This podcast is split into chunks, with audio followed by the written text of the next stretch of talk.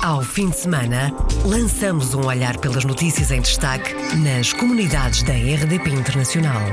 As reportagens, os protagonistas e os acontecimentos na revista da semana. Edição de Virgílio Luís Silva. Em destaque neste programa, os crimes de ódio que aumentaram na Grã-Bretanha. Yolanda Banu Viegas, conselheira das comunidades portuguesas em Wrexham, foi nomeada pelo governo de Gales curadora para os crimes de ódio. Ainda em destaque, a situação de jovens portugueses que estão a precisar de ajuda no Luxemburgo. Muitos deles ficaram sem dinheiro para sobreviver. Também em destaque, as primeiras declarações sobre o quarto encontro de investidores da diáspora que teve lugar em Viseu este fim de semana. Bem-vindos à Revista da Semana. Revista da Semana. Iniciamos esta revista da semana com os crimes de ódio que aumentaram no Reino Unido depois do referendo sobre o Brexit. A revelação é feita à RDP Internacional por Yolanda Banu Viegas, conselheira das comunidades portuguesas, que agora foi nomeada pelo governo de Gales curadora para os crimes de ódio foi precisamente após o referendo, quando o Reino Unido votou para sair, que esses crimes aumentaram. Está reportes da polícia e das autoridades nacionais em como houve um aumento de quase 150% dentro das comunidades, dentro das localidades e antes que esse comportamento se torne um comportamento normal, temos que o combater, porque está a prejudicar a vida de muitas pessoas, não apenas adultos, mas crianças também. E é dentro das escolas que nós vamos querer fazer campanhas também, das organizações, mas também nas instituições privadas. Yolanda Banu Viegas, nomeada pelo Governo de Gales curadora para os crimes de ódio no país de Gales, um trabalho que já fazia, mas que agora é oficial poder oficialmente fazer o trabalho que já iniciei há 7, 8 anos atrás, que é sensibilização sobre os crimes de ódio, como reportar os crimes de ódio, o que fazer, os serviços que existem de apoio e por aí adiante. Estou muito feliz, não poderia estar mais feliz. Yolanda Bano Viegas, conselheira das comunidades portuguesas, nomeada pelo Governo de Gales, curadora para os crimes de ódio, em declarações à RDP Internacional. Já é conhecido um candidato a conselheiro das comunidades portuguesas em França, na região de Toulouse e de Bordeaux. Está prevista a realização de eleições para o Conselho das Comunidades na primeira metade do próximo ano. Vitor Oliveira é da região de Coimbra e vive em França há sete anos, onde trabalha em recursos humanos. Tem formação em gestão. Na sexta-feira da semana passada, à noite, Vitor Oliveira fez uma apresentação pública num jantar onde estavam dezenas de pessoas e elencou as razões da sua candidatura. Candidatura surge após alguns momentos de reflexão e após algumas semanas e depois de consulta de várias pessoas da comunidade portuguesa destas regiões pelas quais me candidato e em que eh, não tive ninguém que me dissesse não avance. E depois porque sinto uma vontade enorme em poder ajudar e em poder retribuir à comunidade portuguesa o, carinho com que sempre me receberam desde que estou em França. E a ser candidato, as eleições ainda não estão marcadas, embora uh, esteja previsto que elas aconteçam na primeira metade do próximo ano. Que região é que vai representar e quantos portugueses? Se e caso não haja alteração em relação às últimas eleições, as regiões que, que, que vou representar são as regiões consulares de Toulouse e Bordeaux, que ficam no sudoeste de França. Será composta por quatro pessoas, a lista, para cobrir esta região toda. Não é seguro, mas estima-se que serão cerca de 150 mil, 170 mil pessoas, mais ou menos. Vítor Oliveira é o primeiro candidato que se apresenta em público a eleições que ainda não estão marcadas, mas estão previstas para a primeira metade do próximo ano. O Conselho das Comunidades Portuguesas é um órgão consultivo do governo. Os conselheiros são eleitos de quatro em quatro anos por voto presencial e para este ato eleitoral podem votar todos os portugueses que estejam recenseados. Nas áreas consulares de Toulouse e de Bordeaux, estimam-se em mais de 150 mil mil os portugueses residentes nesta região de França. Reforçar o ensino da língua portuguesa e apoios sociais são as bandeiras de Vítor Oliveira como candidato a conselheiro das comunidades portuguesas.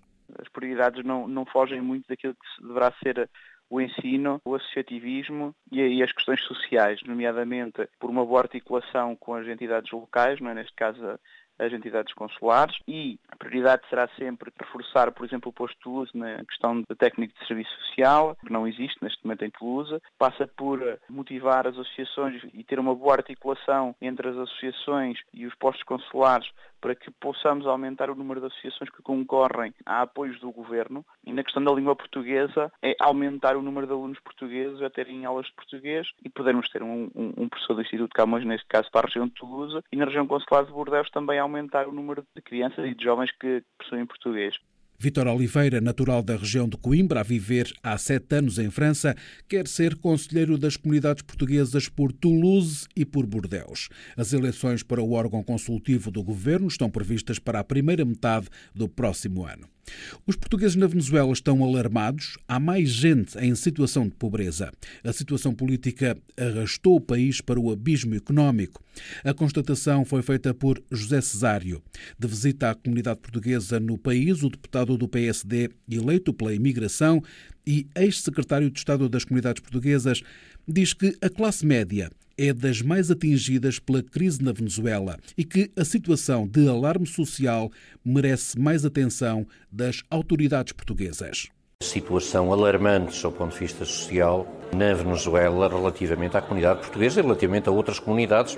Evidentemente que nada disto é novo mas há um conjunto de elementos novos que têm de ser tidos em consideração. Começa a aparecer um novo conjunto de novos pobres de uma classe média que tem vindo a ser depauperada e que já não consegue corresponder ao aumento brutal do custo de vida. Ainda por cima, no momento em que a economia da Venezuela começa a ser dolarizada, ou seja, que novos problemas, sobretudo no médio prazo, que obrigarão a encontrar algumas respostas que permitam muita gente vir a poder ser ajudada de forma a superar esta situação delicada. Declarações de José Cesário no final de uma visita de três dias à Venezuela. A semana passada esteve em Caracas, Maracai, Valência e Barquisimeto. Há jovens portugueses a precisarem de ajuda no Luxemburgo, chegam ao país, não encontram emprego e ficam sem dinheiro para sobreviver. José Trindade, presidente do CASA, Centro de Apoio Social e Associativo, faz a revelação e adianta que no sábado da semana passada ajudou três jovens a regressar a Portugal. É com alguma tristeza que eu digo isto. Há muitos jovens que ficam perdidos na sociedade por um vergonha não chegarem ao Luxemburgo, não conseguirem um trabalho, não conseguirem um alojamento e depois vão agrupar com um meio social que é desagradante. No passado sábado ajudou quantos jovens a regressar a Portugal? Foram três, três jovens. Há um dos jovens que foi repartilhado pela Embaixada e há os outros dois. Nós temos convenções com algumas empresas em que nós próprios pagamos as viagens e damos algum dinheiro para que eles cheguem a Portugal junto dos seus familiares. O CASA, que vive de apoios do Estado luxemburguês, recebeu na segunda-feira a visita da Secretária de Estado das Comunidades, a quem foram apresentados os números dos portugueses que estão a receber formação e são mais de 1.400 por mês, diz José Trindade.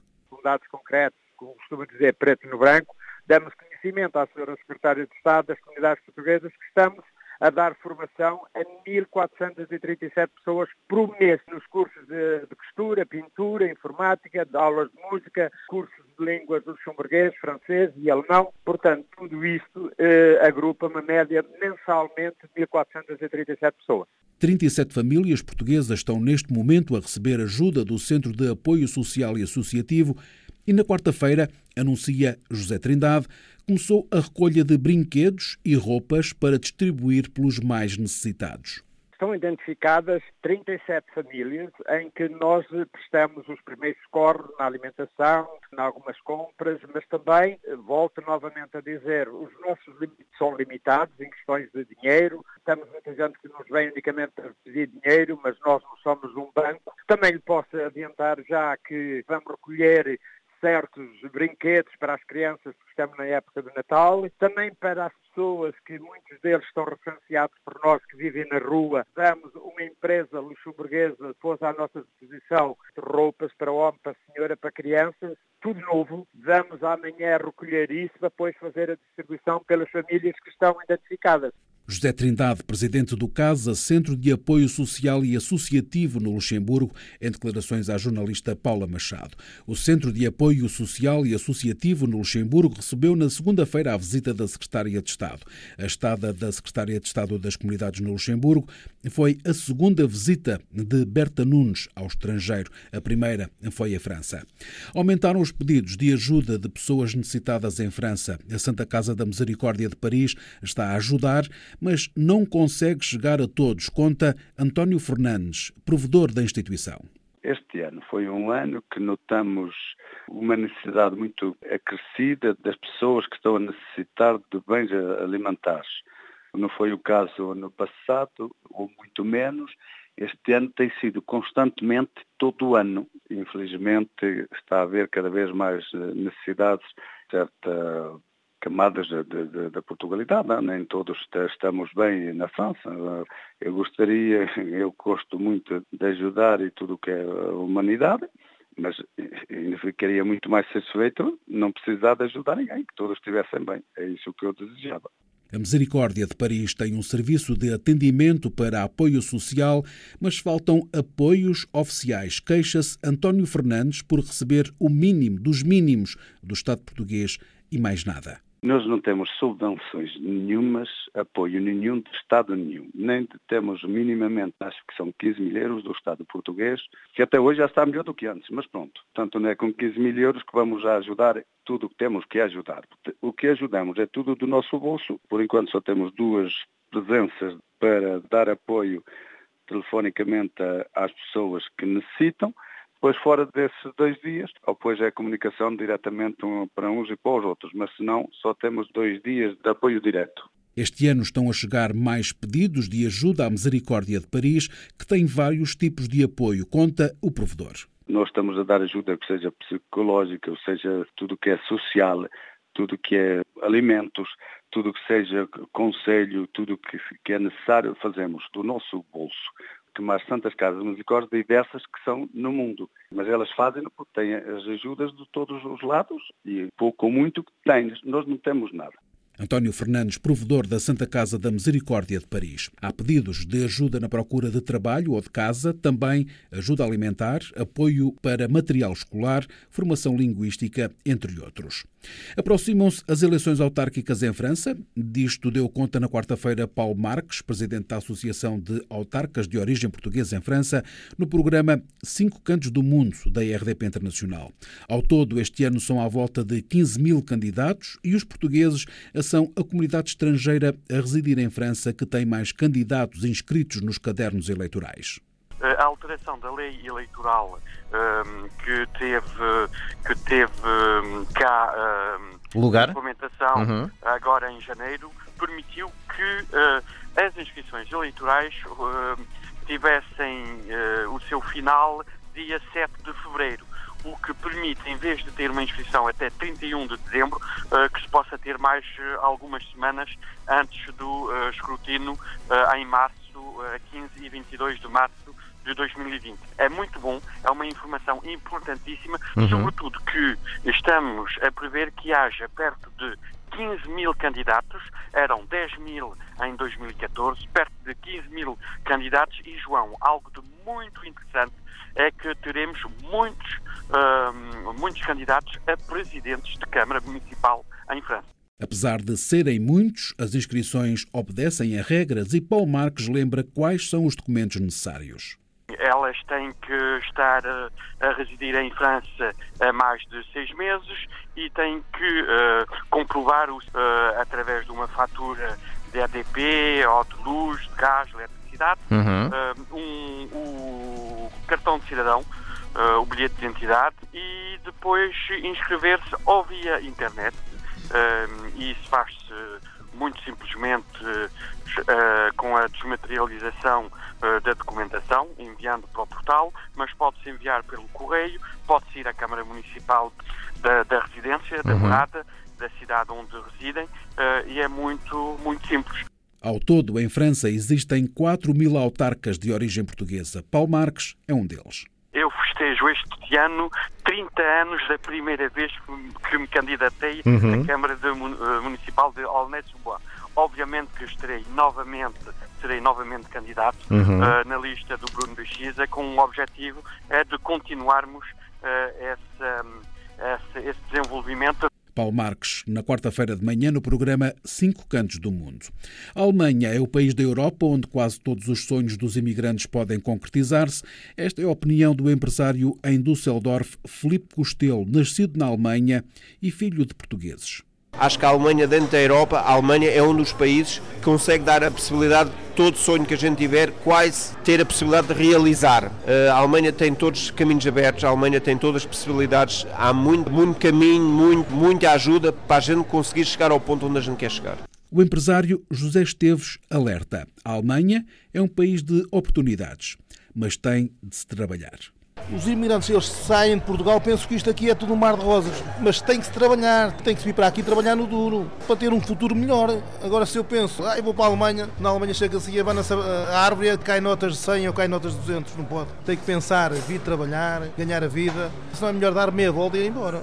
É o que acontece a muitos portugueses atualmente. Em Portugal não se querem trabalhar em certos determinados profissões e vêm para a Alemanha, vão para o Reino Unido, vão para qualquer país da Europa e trabalham nas profissões que em Portugal recusam. E aqui vão para as profissões, se calhar, que eles em Portugal nunca imaginavam que iam trabalhar. Tem que se ganhar dinheiro aqui para pagar apartamentos, para pagar onde moram, para pagar comida, para pagar. Então tem que se ir embora. Tem que ir direitinhos outra vez para a ver dos pais se os tiverem. Atualmente é o que está a acontecer. Há muitas pessoas que são formadas e vêm para a Alemanha ou vêm para outro país trabalhar em, em limpezas, que é uma profissão digna como qualquer uma. José Esteves emigrou à procura de uma vida melhor, começou nas obras e hoje é empresário. Natural de Vila Verde, de Braga, José Esteves escolheu a Alemanha para a segunda pátria há 27 anos. Antes do 25 de abril, foi Armando Cortes que emigrou para Düsseldorf. Tinha 12 anos, como nos conta. Nessa altura tinha 12 anos e tinha que deixar a nação até aos 13 anos, porque eu sou o único rapaz da família e era obrigado a ir para a tropa. Foi no tempo do fascismo, era uma imigração totalmente diferente, porque ninguém saía da nação naquela altura quem tivesse mais de 13 anos. E eu tive a possibilidade, como eu sou o único filho da família, tive a possibilidade de vir acompanhar a minha mãe, que estava na Alemanha, e assim eu vim praticamente para a Alemanha para não ir à tropa. Armando Cortes, José Esteves e Filipe Costelo, três histórias de vida de três amigos e sócios nos negócios da restauração em Düsseldorf. Histórias que pode escutar no programa Câmara dos Representantes, agora em podcast em rtp.pt barra RDP Internacional. A RDP Internacional que continua a ser a companhia de José Esteves o rádio português RDP Internacional só havia através de onda curta. Nós nas obras punhamos lá com uma antena de 2 metros para apanhar aquelas emissões que era variável duas ou três horas por dia. Tiramos informação quando eu ia para a Alemanha, para, a DDR, para a antiga DDR, a RDP ia sempre comigo, sempre. O testemunho de José Esteves sobre a RDP Internacional da onda curta de antigamente à internet de hoje, uma companhia. Aproximar os portugueses de cá e de lá é o objetivo global do quarto encontro de investidores da diáspora, mas com os olhos postos na captação de investimento e na internacionalização da economia portuguesa, como sublinha a secretária de Estado das Comunidades, Berta Nunes captar investimento da nossa diáspora ou através da nossa diáspora. Outro é aproveitar uh, a nossa diáspora e as nossas comunidades para internacionalizar uh, o nosso país e também uh, para territorializar o investimento no sentido de que muitos dos nossos imigrantes são de zonas relativamente uh, deprimidas e, e, que estão em perda de população, sobretudo do interior, e a tendência é que venham investir uh, nos locais onde partiram. Essa é de facto a tendência da, uh, das nossas comunidades e nós queremos apoiar a secretária de Estado das Comunidades Portuguesas, que aposta na forte visibilidade e reconhecimento dos portugueses espalhados pelo mundo em Portugal. Um reconhecimento que é uma realidade concreta em Viseu, diz o presidente da Câmara, Almeida Henriques, que acrescenta que nos últimos seis anos a estratégia municipal está ligada à diáspora e dá exemplos concretos. Hoje, dos 400 edifícios recuperados no centro histórico, metade foram recuperados por pessoas da diáspora. Muita promoção de, de exportações desta região tem sido feita em interligação com mercados como o Brasil, como o Canadá e mesmo alguns mercados europeus. Portanto, Viseu tem acarinhado muito a sua diáspora e temos inclusivamente o nosso Conselho da Diáspora Local, que reúne uma vez por ano, durante o mês, o mês de agosto, e portanto, com naturalidade acolhemos este encontro, porque achamos que Portugal não tem tirado o partido suficiente desta ligação, seja do ponto de vista do turismo, seja do ponto de vista de manter a ligação das diferentes gerações ao país, seja do ponto de vista das exportações e até da, do investimento industrial. Por exemplo, neste momento tenho uma fábrica a instalar-se aqui, da capital de, de descendentes brasileiros. O presidente da Câmara de Viseu, o anfitrião do quarto encontro de investidores da diáspora, uma iniciativa da Secretaria de Estado das Comunidades Portuguesas. O governo lançou na sexta-feira, em Viseu, o Programa Nacional de Apoio ao Investimento da Diáspora, que pretende incentivar o regresso e investimentos dos imigrantes e promover as exportações portuguesas. O programa foi apresentado pelo Ministro de Estado e dos Negócios Estrangeiros, Augusto Santos Silva, e pela Ministra da Coesão Territorial, Ana Abrunhosa, na sessão de abertura do quarto encontro de investidores da diáspora, que terminou ontem em Viseu. Encerramos esta revista da semana com os caretos de Pudense, que já são património imaterial da humanidade. A decisão foi tomada na quinta-feira, na reunião do Comitê Intergovernamental, que esteve reunido em Bogotá, na Colômbia. Os tradicionais mascarados do Entrudo Chocalheiro, da aldeia do Conselho Transmontano de Macedo Cavaleiros, passam a estar na mesma lista onde já figuram o fado, o cante alentejano, a dieta mediterrânica, os chocalhos ou a falcoaria. Patrícia Cordeiros, coordenadora da equipa técnica responsável pela candidatura, nas palavras que proferiu após o anúncio da decisão, frisou a importância de defender o património português. É com muito orgulho que as festas de inverno, Carnaval de Pedense, passam a ser o oitavo elemento português inscrito nas listas da Convenção para a salvaguarda do património, cultural e material. Congratulamos-nos, pois, com a nota do Comitê que louva o Estado-membro, em particular a comunidade de Macedo Cavaleiros, pela apresentação de uma candidatura exemplar, demonstrando assim como uma pequena comunidade pode assumir a responsabilidade pelo seu património cultural e material através de uma abordagem comunitária e que explica como os papéis de género evoluem em resposta às alterações socioeconómicas. Portugal está muito empenhado na salvaguarda do seu riquíssimo património cultural e material, para além da inscrição nas listas da Convenção. Congratulamos-nos também com o excelente trabalho de salvaguarda do património cultural e material que tem vindo a ser desenvolvido pelas ONGs portuguesas acreditadas junto do Comitê do Património Cultural e Material, algumas das quais participam nesta sessão do Comitê. Patrícia Cordeiro, coordenadora da candidatura dos Caretos a Património Imaterial. Benjamin Rodrigues, presidente da Câmara de Macedo Cavaleiros, falou em preservar a tradição. A preservação desta tradição cristã e pagã que se perde nos tempos reveste-se de uma importância incontestável. É um trabalho heroico, difícil e de extrema coragem. Isto sim é preservação, é perseverança, continuidade. Devo-lhes esta homenagem justamente merecida ao povo de Pudense, pela sua dedicação abnegada e pelo empenho orgulhoso nesta hercúlea tarefa, aqui personificada nos que me rodeiam, António, Patrícia, João, Carla e todos estes que fizeram disto uma candidatura com sucesso. Bem-ajam. Eu vos dou um grande abraço. As palavras do presidente da Câmara de Macedo de Cavaleiros, Benjamin Rodrigues, a agradecer e a elogiar o trabalho feito nesta candidatura. A secretária de Estado das Comunidades disse à RDP Internacional estar satisfeita com a nomeação dos caretos de Pudense. Estou muito satisfeita. Eh, sei que este reconhecimento é muito importante para todo o território, não só para Macedo de Cavaleiros, mas para todo Trás-os-Montes. Os caretos de Pudense fazem parte de várias festas eh, que existem eh, em vários conselhos eh, e que com este reconhecimento serão também valorizadas. São festas de inverno, fazem parte de tradições ancestrais e, de facto, Macedo Cavaleiros liderou o processo de reconhecimento.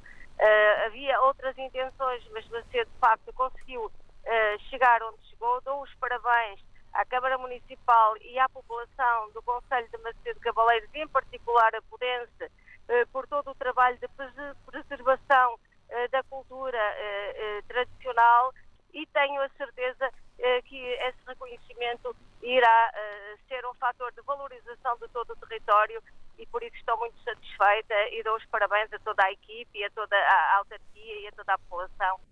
Berta Nunes, secretária de Estado das Comunidades, contente com a decisão da Unesco. O município de Macedo de Cavaleiros preparou para hoje à tarde uma recepção à comitiva que se deslocou a Bogotá, na Colômbia, onde foi feito o anúncio. Vai ser aguardada no aeroporto do Porto pelos tradicionais mascarados, indicou o vice-presidente da Câmara de Macedo Cavaleiros, Pedro Mascarenhas. Fechamos assim esta revista da semana. Ao fim de semana, lançamos um olhar pelas notícias em destaque nas comunidades da RDP Internacional. As reportagens, os protagonistas e os acontecimentos na revista da semana. Edição de Virgílio Luís Silva.